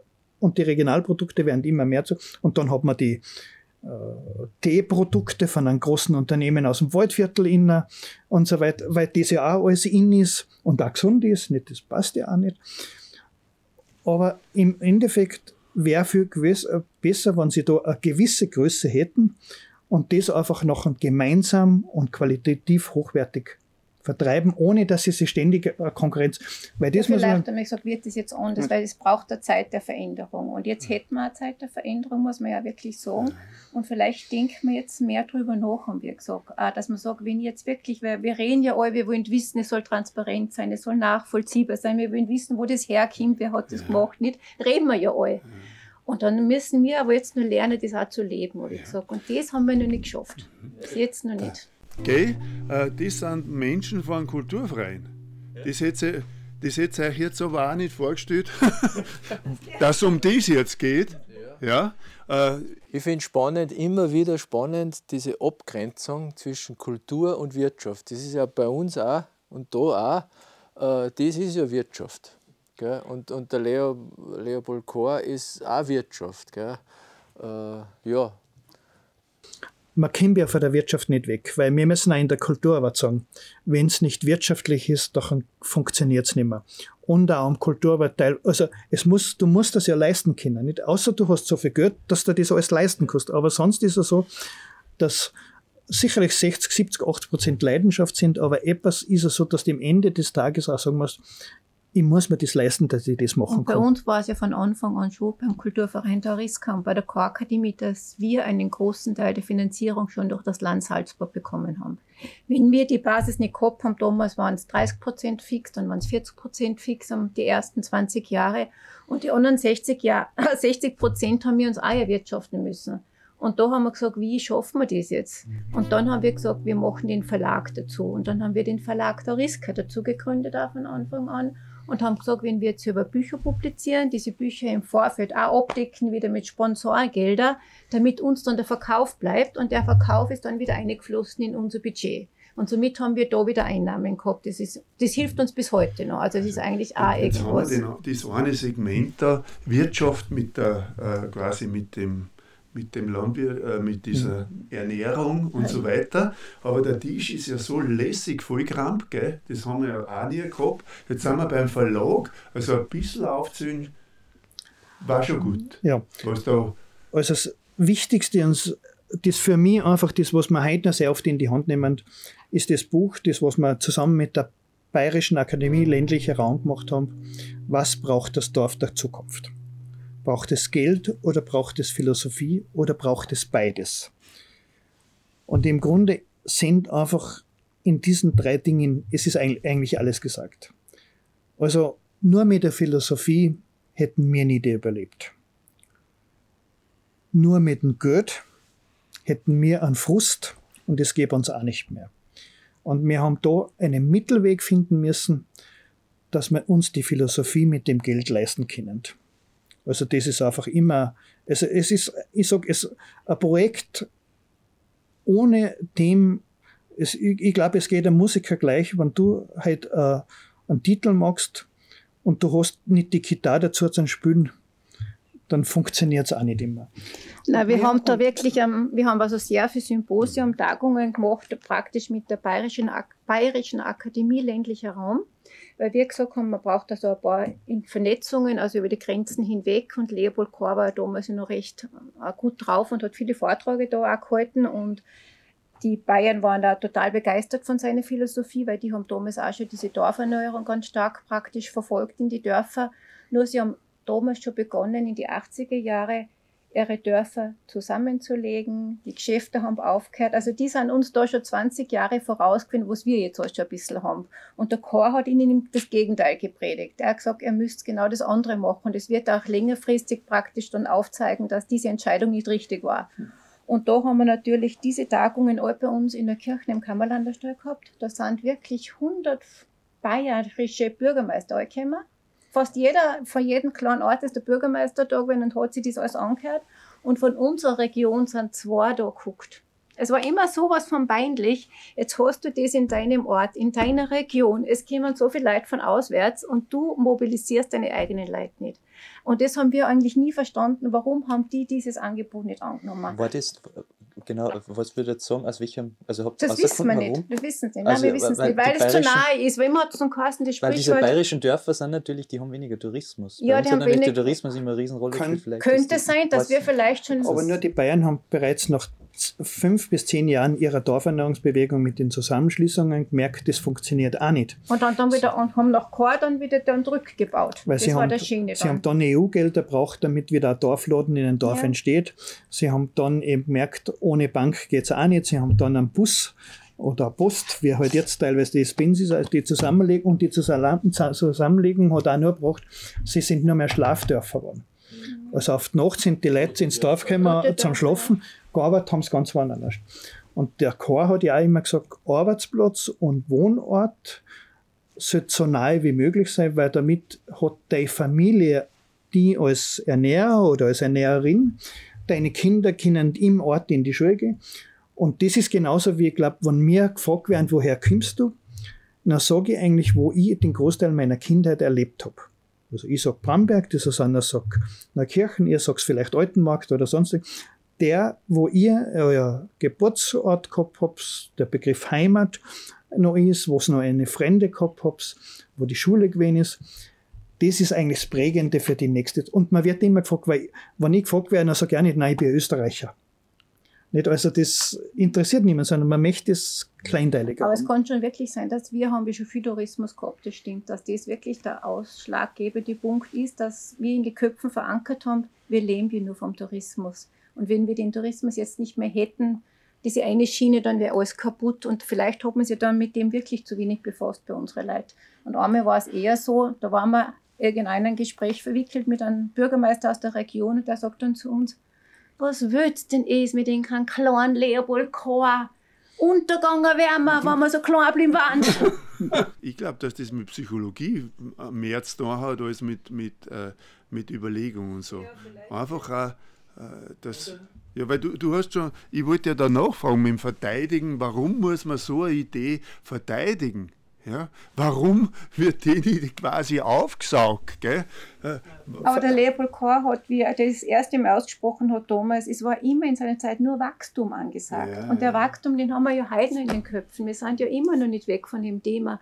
Und wenn da jetzt einer kommt, auf einmal mit vielleicht ein bisschen langsamer und das Wachstum vielleicht qualitativer wird, das versteht man schon eher, aber dass man wirklich sagt, es kann nicht immer weiter wachsen. Der Mhm. Wachstum hat einen Stopp Ja, und das ja. sehen sie. Ich glaube, uns fehlt noch jetzt gerade der Link. Ähm, Du hast ja erzählt, du warst beim Tourismusverband, hast den Leopold Kohr kennengelernt und ich glaube, dann, wie das eigentlich jetzt hat, eigentlich zu dem Kulturverein und wie das alles entstanden ist, ich glaube, der Link fehlt uns so, wo, heißt- wo die Connection gekommen ist, Nein. also genau die dann mitnimmt und vom Frechwerden, wie es vom vom Frechwerden zu. zu Nein, das stimmt so. Der Alfred Winter hat mich dann wahrscheinlich wirklich nicht mehr aus seinen Augen oder Kopf gekriegt, ich weiß es nicht. Und der hat dann zum Peter Nindl damals gesagt, zum Bürgermeister in unserem Ort, er hat gesagt, wenn jemand so ein Kulturzentrum leiten kann, das was leiten könnte, was er sich vorstellt, was man braucht jetzt für diese ganze Bewegung im Nationalpark, das mit den Kulturvereinen Ja, und Kulturverein ja, ja. Tauriska, dann kann er sich nur diese Susanne Dankel da vorstellen vom Tourismusverband, nicht? Mhm. Und der Peter Nindl, ja, ist wurscht, ich mag das schon machen. Und der hat gehabt und gesagt, nicht. Also mich hat man eigentlich gar nicht gefragt zuerst nicht. Und ich habe halt also mitgewirkt und plötzlich hat es geheißen, ja, da kommt der Kammerlandestall, wird gerade umgebaut und es soll dieses Zentrum werden und du magst das. Aha, ich mach das. Ja, ja, mach es halt. Ich habe dann gedacht, ja, mach es halt. Ich habe aber nicht gewusst, was mir erwartet oder was ich da mache. Ich habe dann einfach gesagt, ich mach's. Und so ist es dazu dann eigentlich gekommen. ja. Und ich habe dann begonnen und dann war ich da und ich was tue ich jetzt? Jetzt hucke ich da, ich habe null Ahnung, was tue ich jetzt da? Und dann habe ich gesagt, jetzt fahre ich einmal herum in die ganzen Gemeinden, in die Dörfer und schaue einmal, was gibt es an Besonderheiten. Habe ich mir mit Handwerker Termine ausgemacht und das mit denen besprochen, ihre Hand, alten Dinge aufgezeichnet, wo noch ein Korbmacher war, wie geht das, das Handwerk. Dann zu den Bauern hingefahren, was macht ihr? Und so bin ich wirklich die ganzen Gemeinden abgefahren, einmal ein Jahr lang alle besucht, dokumentiert und dann habe ich begonnen, Ausstellungen machen. Ich sage so, mit dir machen wir jetzt eine Ausstellung. Du zeigst uns, wie wir einen Korb machen. Du zeigst uns, wie geht das Klöppeln, das alte Handwerk. Das ist völlig vergessen und weiß keiner mehr. Oder das Dockeln machen. Und nachher machen wir einen Bauernmarkt und das können wir da verkaufen. Und auf einmal war ein Künstler da, der gemalt hat. Und dann sage ich, ja super, jetzt machen wir eine künstlerische Ausstellung mit dem. Und so ist das dann gewachsen von einem zum anderen Punkt. Aber es war nichts da. Du hast nicht gewusst, es war und, so. Und Ja. euch hat dann im Endeffekt eigentlich der, der Leopold K. auf den Weg ein bisschen begleitet, der hat euch dann Input oder Für eher uns der hat er begleitet, das war wichtig, weil war der Präsident wie, die, wie wir heute vorher schon gesagt haben, wir haben ja das chorische Denken auch nicht verstanden. Wir, haben- da, da, da ist ein Professor, äh, da wo jetzt jeder sagt, wie super, dass der ist, aber wir haben ihn ja nicht kennt. Uns ist es ja gegangen wie vielen anderen. Und dann redet der noch in sein, äh, er hat die eh nicht immer verstanden, wahrscheinlich hat er die schon verstanden, weil das ist ihm schon gesagt worden, alles, was er nicht hören will, hat er gesagt, verstehe ich nicht, nicht. Und das andere hat er vielleicht schon mitgekriegt. Und er hat einfach diese, äh, seine Philosophie gehabt und von der hat er immer erzählt und, und das war ihm ja so gut zuzuhören. Und wir haben aber auch mit ihm die Erlebnisse gehabt, er hat uns ja die letzten zwei, drei Jahre mitgenommen zu Vorträgen. Wir sind in, nach Südtirol gefahren und, und da haben wir auch gemerkt, wie schwer sich der Chor selber tun hat, seine Philosophie die Leute zu erklären. Wir sind im Bruneck mit 100 Wirtschaftstreibende vom Bustertal zusammengeguckt und der Chor hat von seinen Kleinen und Regionalität geredet. Und die haben gesagt, das ist auch ein Blödsinn, was du als Mandel uns da erzählst. Also, das ist von gestern, das funktioniert so nicht. Die haben wirklich fertig gemacht. Und der Chor ist nachher, haben wir, wir, wir sind, sind in Bruneck dann auch geschlafen und neben uns und dann haben wir einen Chor weinen gehört. Und die Susanne ist umgegangen und hat gesagt, der Chor hat gesagt, ich bin so fertig. Das, also, also er hat schon selber auch, äh, also immer das, was er, er war nur so, er war immer angenehmer Redner, nicht? Wenn der Chor gekommen ist, nachher hat er ein paar Schmäh gemacht.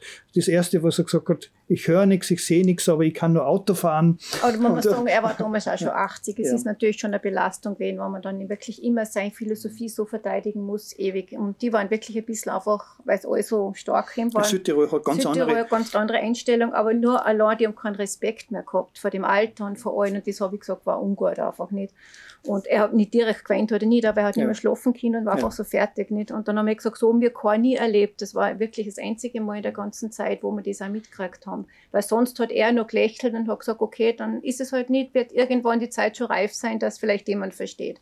Und wir sind dann für ihn eigentlich nur das praktische Beispiel am Schluss nur, denn wir waren eigentlich sein letztes aktives Beispiel, was wir umgesetzt haben mit ihm, wo er gesagt hat, er kann sich vorstellen in diesem Kulturraum, dass das irgendwie gelingt. Und deswegen war er unser Präsident von 88 bis gegründet, war- also 86 ist gegründet worden bis 94 bis er gestorben ist.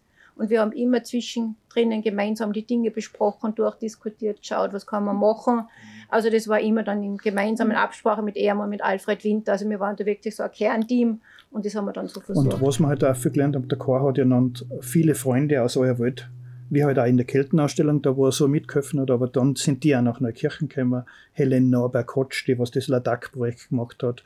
Äh, und, und, und viele andere, äh, John Babworth von der vierten Weltgeschichte. äh, John Seymour, John Seymour mit das- haben wir Schule der Selbstversorgung dann drei Wochen gemacht. Also der Chor ist ja Welt, also weltweit vernetzt gewesen, ganz enorm, weil er eben wirklich so beliebt war. Also die großen Wissenschaftler haben auch gesagt, oder auch die Unternehmer haben gesagt, na, wir stimmen dem zwar nicht so zu, was er an Philosophie hat, aber wir mögen seine Art, wie er das sagt und wie er das uns eben weitergibt. Und das hat bei ihm einfach so viel hinterlassen, dass die Menschen dann auch gekommen sind. Wenn wir die eingeladen sind, sind die aufgetaucht. Und das war dann oft so auch spannend in so einem kleinen Dorf und da plötzlich auf einmal erstmal Englisch sprachende oder andere Leute da waren, da sind wir da gesessen, was die mit den ganzen Übersetzungs drauf. Und, aber das war einfach ganz äh, Erfahrung, die wir sonst nicht gemacht hätten. Und wie nicht? war das für ihn, also von, von seiner Philosophie her, das war nicht, weil er hat ja das, das kleine Beautiful, aber auf anderen Seiten ja dieses totale, überall in der Welt, ja, das er war hat diese Verbindungen zu den Menschen hat er schon gehabt, also es ist Nein, er hat schon gehabt, es ist ihm ja in Puerto Rico gelungen, eben die Philosophie, weil das war ja auch lustig. 1950 sind sehr viele österreichische Architekten an die Universität nach Puerto Rico gekommen. Und da, äh, dadurch hat der Chor dann viele Leute gehabt. Der Fritz Schumacher, das, der was sagt, ich war eigentlich der Schüler und der, was das Buch geschrieben hat, für Small is Beautiful, der hat gesagt, der Chor war mein Lehrmeister oder, oder, oder und hat er dafür viel ihn mitgetragen, weil das Buch Small is Beautiful hätte ja geheißen mittlere Technologie, nur der Verlag hat gesagt, Buch mit mittlerer Technologie kauft keiner, aber Small is Beautiful. Man ist ja im Verlagswesen auch, dass der Reißer der Titel einfach schon oft notwendig ist oder das Titelbild, der Inhalt ist noch gar nicht mehr oft so entscheidend. Nicht? Und das ist eigentlich da, wo der Chor dann in Machinlet, da wo er wirklich, da, oder in, in Aberystwyth, da wo die Lexa kommen, da hat es gerade diese Unerkeitsbewegung Comproblate gegeben, da wo der Chor so mitgeholfen hat, hat er gesagt, gerade die walisische Sprache zu erhalten, die walisische Kultur zu erhalten. Das ist ja auch so bei uns immer, man braucht ja nur schauen, in die 70er, 80er Jahre, da hat es bei uns die Heimatabende gegeben und das war dann unsere Kultur. Obwohl das, das ja für die Gäste die Kultur war, die was wir gemacht haben. Auf einmal sind wir als Holzknechte verkleidet äh, abends herummarschiert. Nicht? Und, äh, das hat so auch alles passt. Nicht? Und, und dann eben, wir haben einmal von Dialekt erwähnt, das haben wir dann natürlich auch. Wir haben dann immer wieder etwas übernommen, was der Chor so wichtig ist. Er hat gesagt, eine Region kann nur überleben, wenn sie ihre eigene Sprache und ihre Identität bewahrt. Und so haben wir dann das Glück gehabt, dass wir die Familie Rettenbacher, den August und die Barbara kennengelernt haben, die was in Hollersbach im Bildungs, halt in Niedernsill im, im Bildungswerk und Volksschullehrer waren und Direktor, die was sich mit der Mundart beschäftigt haben. Und also wir haben, haben dann wirklich ganz viel Mundartbücher gemacht von der Region, weil es hat auch damals überhaupt nichts gegeben auf der Linie. Und dann haben wir gesagt, jetzt haben wir schon so viele Autoren oder Mundartschreibende vorgestellt in Bücher, wir brauchen ein Archiv. Und dann haben die Niedernsiller, eben die Rettenbachers noch, ein, dort im Sammerstall gibt es auch so ein Gebäude, in den Sammerstall haben die ein Mundartarchiv eingerichtet. Und dort gibt es das Dauriska Mundartarchiv. Das besteht noch immer. Und die machen dann jährlich auch natürlich Veranstaltungen, sehr viele in den Rahmen. Ganz bekannt ist die Niedernsiller Stund, die immer durchgeführt wird. Und wir haben dann wirklich jetzt, glaube ich, schon über 20, 30 so Mundartbücher gemacht von der Region, wo es eben um unsere Leute geht. Und dadurch ist die Literatur mit dem gewachsen und wie schon gesagt, und jetzt haben wir natürlich ein internationales Festival mitgegründet wieder. Das ist eben das Literaturfestival, das jetzt seit drei Jahren gibt, wo wir wieder Bekannte und Unbekannte eingeladen haben, die dann eben vier Tage lesen in Neukirchen, im Kammerlanderstall, am Wildkogel, im Gasthaus, im Musikbabylon, an verschiedenen Stationen wird gelesen und musiziert, Performance gibt es und so weiter. Also die Literatur ist nicht nur im Mundart, sondern auch in der zeitgenössischen ja, Das ist ja total, total schön, weil ähm, das, das eine ist ja, also wie ich es jetzt verstehe, ist ja wirklich dieses Small is Beautiful, der, der Grundlagen der Philosophie ist, dass man sich die Versorgung, also diese reine Grundlagenversorgung, dass man die in einer kleinen Region hält, aber sie dann schon die Offenheit bewahrt, sie zu vernetzen in der ganzen Welt. Es geht jetzt nicht darum, dass man sie nur noch einnaht in sein eigenes Tor, sondern schon dieses, es geht nur darum, dass diese Grundversorgung gegeben ist, aber dann. Nein, wir sind ja halt so offen, nicht? Also du kannst ja gar nicht sagen, wir sind jetzt ein gallisches Dorf, dort darf niemand ein, sondern da sind wir eingesperrt und da sind wir nur so verwurzelt, sondern nein, es gibt ja überall ganz tolle Menschen, ganz tolle Projekte, die was sie oft sehr ähnlich sind. Es ist auch so, dass sie oft die, die Player, die was da sind oder die Macher auch sehr ähnlich sind. Also deswegen ist es so, vielleicht wenn wir da nach Altenmarkt kommen und treffen ein paar Leute, die sind ja eigentlich auch auf unserer Ebene, auf unserer Linie, die machen es halt in ihrem anderen Bereich. Und auch wir lernen, also im Grunde sind wir gute Zuhörer geworden und wir können dieses Zuhören dann in Geschichten daheim wieder aufbereiten und weitertragen und motivieren. Und du siehst ja auch, wo, wo sind irgendwo Probleme aufgestanden oder wo sind manche gescheitert. Und man macht ja den Fehler oft nicht das zweite Mal, sondern da sagt man, ja, die sind du, sind an dem gescheitert, wir müssen es ein bisschen anders machen. Aber es ist ja so, dass dass das Pinzgauer-Projekt wahrscheinlich im Bongau nicht funktioniert, so wie wir es machen, weil dann wieder ein bisschen ein anderes regionales Denken da ist, weil die Strukturen anders sind. Wo wir aber viele Bereiche gleich sind, das ist schon wieder, das ist im Brauchtumsbereich. Und deshalb haben wir gesagt, wir gehen diesem Brauchtum auf der Spur und wir machen das aber immer in Begleitung der Wissenschaft. Also wir haben gesagt, wir lassen uns historisch herausfinden, warum das vielleicht so sein könnte oder gewesen ist. Und dann haben wir aber die Leute verheiratet gefragt, warum der es heint? Was hat das für ein ist? Dann kommt schon das, der, der Vater hat es da, das ist in der Familie, das ist im Dorf so wichtig. Und das letzte Buch, was wir gemacht haben, sind die Schönberchten, die Pinzgauer Dresderer. Und äh, eigentlich sind wir auf das Projekt wieder ganz anders gekommen. Wir haben in 2016 in Stuhlfelden Kulturprojekt gehabt, zeitgenössische Kultur, wahre Landschaft hat das geheißen. Und da ist eine Künstlerin aus Syrien da gewesen und die hat dieses Dresderer gewohnt gesehen und hat gefragt, was ist das? Und die haben gesagt, ja, der Dresderer. Und ja, was ist der Dresderer? Und sie hat nur die Frage gestellt, und warum sind das Männer?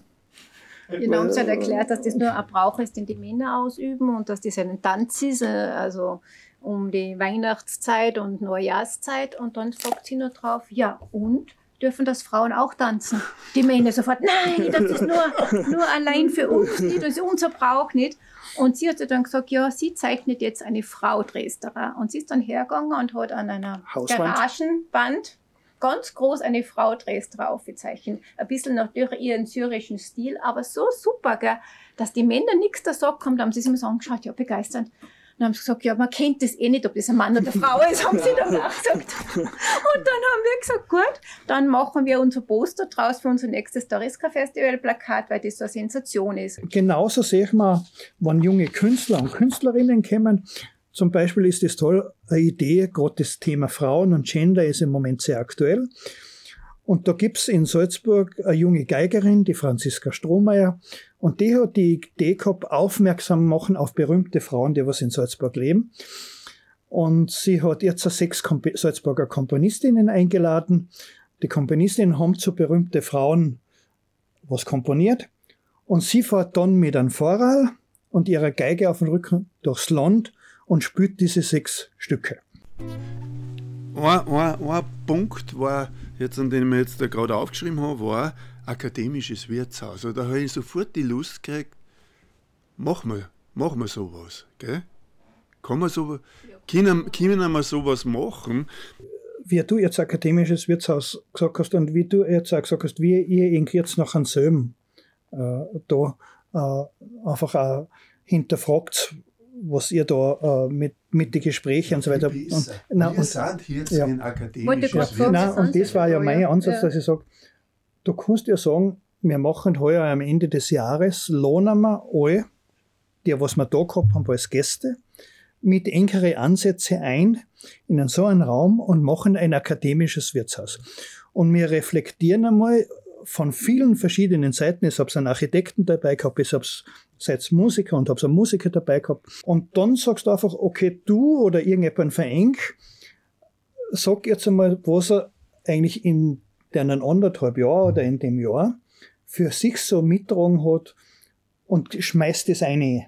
Und dann hat man einen Input und kann die Leute zum Diskutieren anregen und der Tisch ist nachher voll mit Essen und Getränken Und, und, und eben was man und was gibt's Neues und wie hat man das selber empfunden, weil ich muss auch sagen, wir haben eigentlich im Land Salzburg so viele verschiedene denkende Menschen und die müssen wir auch aber die bringst du ganz Ja. schwer in den Ja, Tisch jetzt muss ich da, wer, ja, von, unserer, Ja. wir, von unserer Philosophie her, sage ich, äh, ich habe auch gesagt, Geschichten werden erzählt. Mhm. Gell? Die sind immer, äh, meine Vorstellung von Innengebirg ist, ist, ist ein, nur ein Raum. Ja? Und in diesem Raum grassiert eine Geschichte, die wir, jeder für sich in seinem Kopf weitererzählt. Da sind auch diese alten hierarchischen Geschichten, die wir von unseren Eltern haben, die sind da drinnen. Wir brauchen eine andere Geschichte. Wir entwickeln unsere positive Geschichte und die wird aufgrund von dem da, wie wir schon Nein, das kannst du eh noch so machen, weil alles Ja. andere, was du machst, wird ja dann sowieso nicht verbreitet, weil es alles finanziert ist durch andere. Du Unser Twisten muss der werden, äh, Ja. es kommt sehr oft das Gefühl auf, wir müssen uns verteidigen. Ihr, Verteidigen wir müssen wir uns so und noch viele andere, wir sind ein groß, aber wir, wir sind einfach quasi zersplittert ein bisschen. Gell? Und wie wir, wie Na, wir sind alleine, Max. Ich habe das oft erlebt, dass ich drinnen gesessen bin in der Gemeindevertretung, eh schon miert war Ja. und mir denkt habe, schau mich um, ich sag keiner was. Nein, sag keiner was. und dann muss ich, dann denke ich, dann, dann muss ich sagen, ich muss jetzt was sagen. Mhm. Und mit der Zeit war es dann so, dass ich gesagt habe, nein, ich muss meine Haut nicht immer hinhalten. ja, genau. Gell? Das, ja. Für die Feigheit, die die anderen haben. Mhm. Ja. Äh, aber trotzdem glaube ich, wenn wir unser, ei- unser eigenes Tun eben immer kritisch hinterfragen, und da finde ich eben die Kultur oder das, was ihr macht, oder ich mache es ja auch, man braucht einen Hintergrund, damit man sich selber befragen kann. Weil so, wenn ich nur Wirtschaftler bin, dann schaue ich nur, ja, habe ich den Erfolg. Aber Bei uns ist ja die Frage ja noch, steht der Erfolg dafür? Ja. Gell? Äh, opfert die da nicht einen Haufen anderes? Und das ist immer die Frage nach den Kraft, Linien, die in dieser, diesem Augenblick sind. Und da bin ich mir auch sicher, dass sich der ganze Kasia, der so gemacht wird, von selber aufhört. Gell? Ja, aber nicht so, wir, müssen, wir sind da ja auch sehr ungeduldig. Wir glauben, das müssen bald einmal. Aber das braucht enorm viel Zeit. Es braucht oft auch Generationswechsel. Es braucht oft auch Krisen. Ja. Wir haben uns natürlich geistig auf das heute vorbereitet. Ja.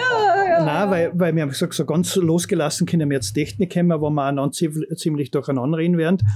Das wissen wir auch. Aber zumindest haben wir so angeschaut, was haben wir diese 35 Jahre alles gemacht. Und meistens ist es so, wenn man seinen Rückblick macht, sagt man, was wir alles nicht erreicht haben. Hm. Mir ist gestern wieder geschossen, was wir alles erreicht haben. Es ist halt nur noch nicht vielleicht bei den Leuten so wichtig gewesen in dem Moment, wo wir es gemacht haben. Du, wir haben ganz viel Samen gelegt, so Glühwein. Und, und schon langsam fangen Wankel zum Blieren Das stimmt auch. Aber ernten können wir das nicht. Das wird erst die nächste Generation. Vielleicht eins, zwei Generationen später. Also, dies, diesen Guck, was, was, was, was, was dazu sagen, kann man das auf einen Punkt bringen? Was sagen wir jetzt, wenn du sagst, ich habe Samen gesehen?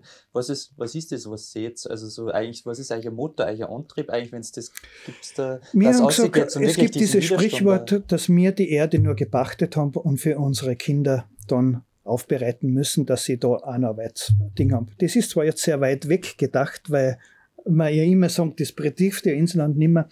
Aber ich denke mir immer so, wir müssen so einfach nach unserem Besten und Gewissen einfach ein gutes Gefühl haben, wir haben äh, nichts zerstört, wir haben einen Umbruch dabei, wir haben gute Wege gemacht, manchmal auch vielleicht nicht so gut, das muss man uns auch zulassen, aber wir haben immer einen guten Ansatz gehabt. Eine Frage interessiert mich schon auch noch, äh, ganz äh, losgelöst von eurer Arbeit.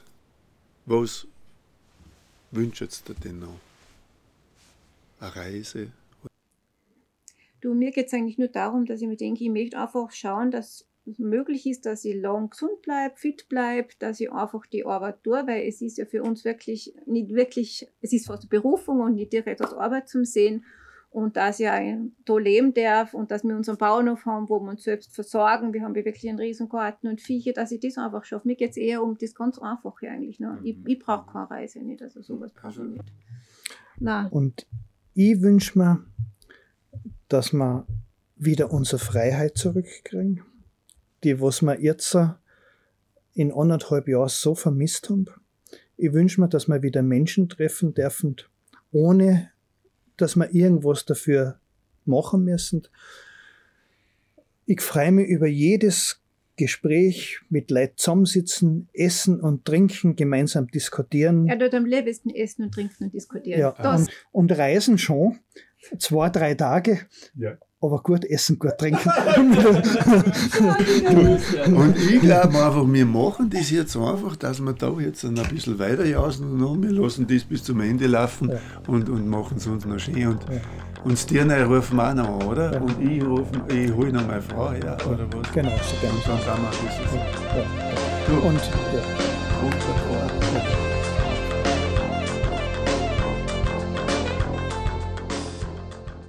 Dankeschön fürs Zuhören und Schauen.